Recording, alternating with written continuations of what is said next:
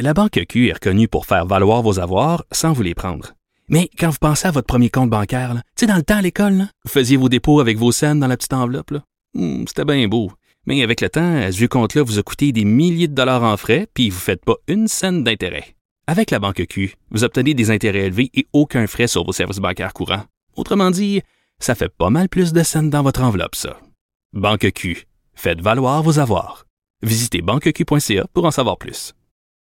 Alors, tous les lundis, nous parlons au journaliste et essayiste Jérôme Blanchet-Gravel. Salut Jérôme.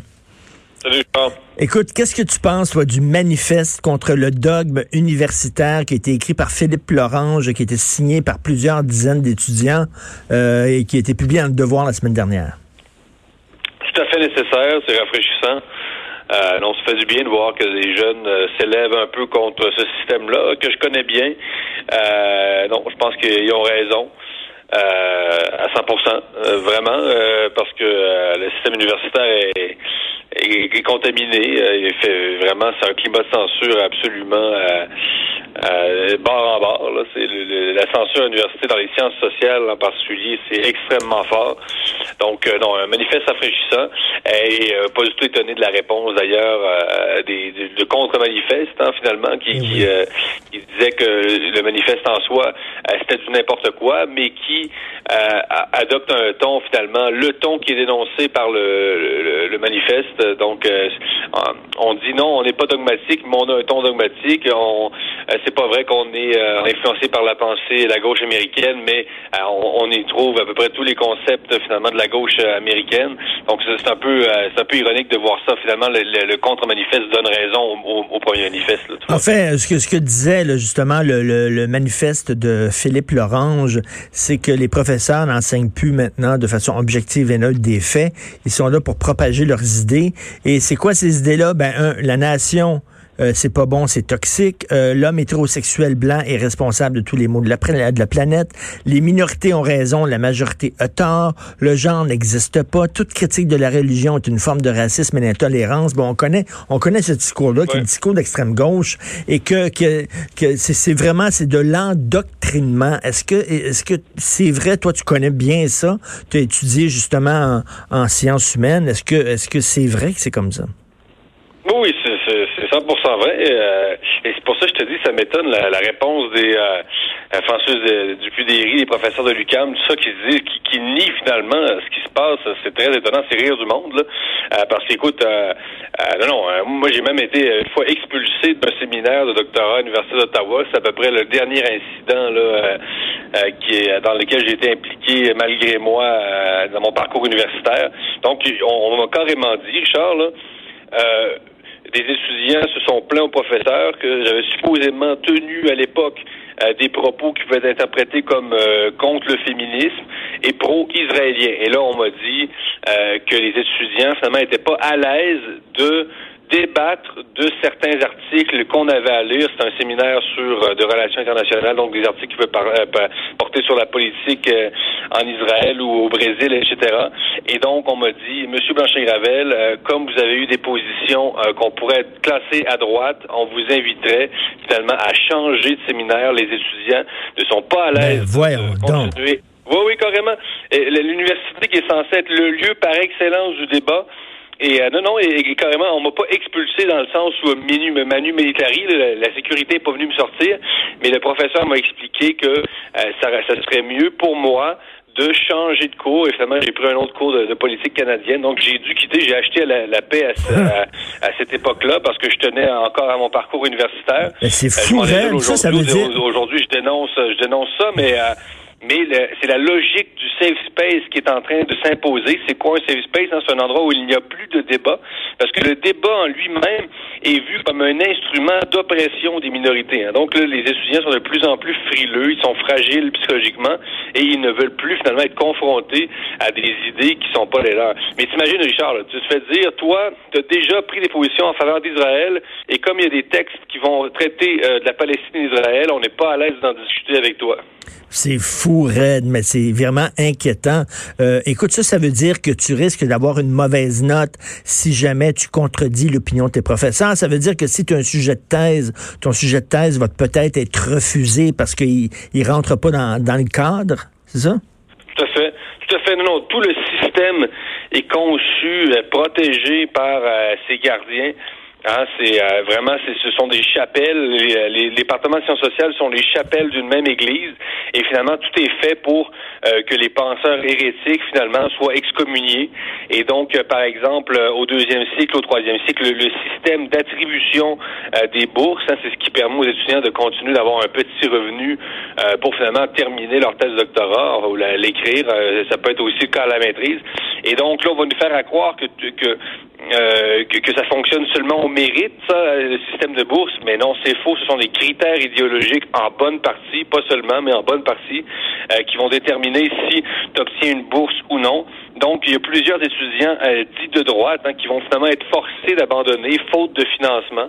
Ils vont quitter l'université parce que finalement les, les comités de profs euh, extrêmement moutonnier. C'est d'un tel conformisme, Richard, tu y croirais pas. Là. C'est, mais, mais euh, écoute, euh, il y a plus de débats dans l'Église catholique que dans, les sciences sociales en ce moment. Mais Jérôme, déjà, ça fait très longtemps que c'est comme ça. Écoute, moi, je suis allé au cégep en 1978, pour te dire. Dans mes cours de philo, mes cours d'histoire, c'était gauche, gauche, gauche, tout. Là. C'était ma prof de philo, j'en parlais tantôt avec Jean-François Guérin d'LCN. C'était à parler du communisme, elle faisait la promotion du communisme. Et je me souviens, il y avait un prof, un prof en histoire qu'on adorait, qui était un peu plus à droite, un peu plus iconoclaste, qui était mais vraiment mis de côté par les autres professeurs, qui était considéré comme un pestiféré. Il était toujours tout seul. Les autres profs voulaient pas lui parler, tout ça. Et son cours pourtant était adoré parce que là, on avait soudainement accès à d'autres opinions. Donc déjà à la fin des années 78, c'était goupillé par une gang d'extrême gauche. Oui, non, tu as raison, ça date pas d'hier, puis avant, avant même ça, c'était l'Église catholique, on peut dire. Mais, mais j'ai parlé à beaucoup de, de, de, vieux profs, là, ou se barrent de prendre leur retraite, ou etc., qui m'ont dit que, oui, évidemment, la censure existait, euh, puis les, les, gens euh, se, se cooptaient, là, et, la gauche socialiste emmenait large à l'université. Mais on me dit quand même que c'est pire aujourd'hui. Euh, en tout cas, ça c'est pas du tout amélioré, là. Euh, et, c'est, et ça se fait, évidemment... Ah, c'est la vertu qui l'emporte, mais c'est étonnant parce que on parle toujours de l'importance de la diversité culturelle, diversité sexuelle, mais il n'y a aucune diversité intellectuelle, comprends-tu? C'est le grand paradoxe. La diversité, on ne parle que de diversité, mais le milieu n'a jamais été aussi homogène. On dit ah, les masses, le peuple québécois, on condamne euh, récemment, c'était euh, euh, Gérard Bouchard qui condamnait hein, que, le, projet soit la loi 21 soit appuyé par des masses homogènes. Hein, ben Et finalement, le milieu universitaire est tellement homogène. Donc, arrêtez de nous parler de diversité. Il faudrait commencer par euh, montrer l'exemple, là, finalement. Et là, euh, la diversité, c'est pas juste culturel. Hein. Ben oui, une diversité d'opinion aussi. Et là, Philippe Lorange, bon, a publié son manifeste. Évidemment, il y a eu une réponse. Réponse au manifeste. Et là, c'était signé par 280 étudiants, dont Xavier Camus c'est assez rigolo. Ben Et là, évidemment, on dit, ah oui, mais les auteurs du manifeste, finalement, c'est ce que, ils sont des réactionnaires. Ils acceptent pas que ben les, ils acceptent pas que les minorités aient davantage de droits, que les femmes aient davantage de droits. Donc, ils tentent de les faire passer pour des gens fermés, intolérants, racistes, xénophobes, misogynes, etc. Ben, et justement, ils démontrent, ils démontrent par leurs lettres qu'ils avaient raison. Oui, le, le ton est, est, extrêmement dogmatique. Et comme je dit, tous les concepts de la gauche régressive américaine et se, retrouvent dans la, la, réponse. Hein, donc, euh, mais, la, gauche répond euh, souvent comme ça. Hein, souvent, euh, elle va critiquer euh, la, critique dont elle fait l'objet, mais tout en démontrant, évidemment, euh, en, tout en, faisant la démonstration de ce qu'on lui reproche. Euh, mais, mais ces étudiants-là risquent gros. Je dis, j'imagine qu'ils en sont conscients. J'espère qu'ils en sont conscients, mais ils risquent, comme je te dis, de ne pas avoir de bourse hein, au, au, deuxième, au troisième cycle s'ils veulent continuer. C'est majeur. Il va y avoir des répercussions déjà. On sent qu'ils sont stigmatisés. Ben oui. On les traite de réactionnaires, on les traite de, de conservateurs arriérés qui voudrait retourner à une espèce de, à l'époque euh, la grande noirceur là finalement. hein, qui sont aussi des oppresseurs, euh, des, qui oppressent les autochtones, qui discriminent. Enfin là, le, euh, tout, tout, est passé. Hein. donc ce sont des oppresseurs là, at large. Ils oppressent les autochtones, les femmes, tout ce que tu veux. C'est ça exactement. là, ils disent, écoutez, vous savez, les Québécois, nous sommes des oppresseurs envers les communautés autochtones et les personnes issues de l'immigration, aussi les personnes afro-descendantes. Mais tu sais, c'est tout le discours, là, un discours formaté, là, un, discours, tu sais, ah, c'est très... Moi, moi j'ai vraiment très ri en, en lisant la réponse au manifeste parce que il démontre par l'absurde que les auteurs du premier manifeste avaient parfaitement raison. Mais c'est inquiétant ce qui se passe à l'université. On sait que Doug Ford a pris des mesures en Ontario pour protéger la liberté d'expression sur les campus universitaires. Est-ce que tu, trouves que Jean-François Roberge, ministre de l'Éducation, devrait aussi se pencher sur cette problématique-là? Tout à C'est là où j'allais en venir. Je pense que la situation est assez grave et vraiment, euh, il y a des cas documentés maintenant. on sait les conférences annulées, la censure, l'exclusion, euh, le conformisme, c'est vraiment présent. Et je pense que oui, le gouvernement Legault doit, d'une manière ou d'une autre, je ne sais pas exactement quelle manière, euh, mais se pencher sur le dossier. Il doit y avoir une sorte, euh, pas, de commission, je ne sais pas si c'est une enquête, mais il doit y avoir quelque chose de fait. il faut se pencher sur le dossier d'une manière ou d'une autre et peut-être forcer finalement les universités à se positionner, à adopter, je sais pas, une charte de la liberté d'expression. Comme je te dis, je, je les mesures euh, comme telles, je ne sais pas exactement, mais, euh, mais, Andrew Shea aussi en avait déjà parlé à l'époque. Euh, évidemment, il s'est retiré. mais je te dis, la situation le justifierait. C'est vraiment grave. Écoute, à, l'Université d'Ottawa, à la fin, je me rappelle, j'allais aux toilettes, là, puis il y avait une pancarte, là, toutes les toilettes avaient été placardées et c'était écrit, là, bon, toilettes non genrées, toilettes exemptes de... tous les gens peuvent venir aux toilettes ici. Il y avait même plus moyen, Richard, d'aller aux toilettes à l'Université d'Ottawa, euh, sans subir finalement la propagande des, des, associations, ben des étudiants. c'est vraiment n'importe quoi. ben oui, là, là, ben oui, là, jusque là. là. L'art de pisser devenait soudainement un geste politique. Euh, c'est oui, oui.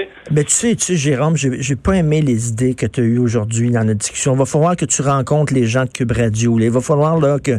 Mais non, mais c'est vraiment ça, là. tu sais, c'est comme si. Hey, maman, n'a pas aimé ce que tu dis. Viens rencontrer maman, puis maman, là, va te laver la langue avec du savon. C'est extrêmement inquiétant. Donc, ils sont très courageux, euh, les auteurs du manifeste. Merci beaucoup, ah Jérôme Blanchet-Gravel. Ils sont courageux, hein, quand même. Tout à fait, très courageux. Je, les salue, je salue, je les encourage, puis je les soutiens. Merci beaucoup, Jérôme Blanchet-Gravel. Merci. Merci, bonne semaine.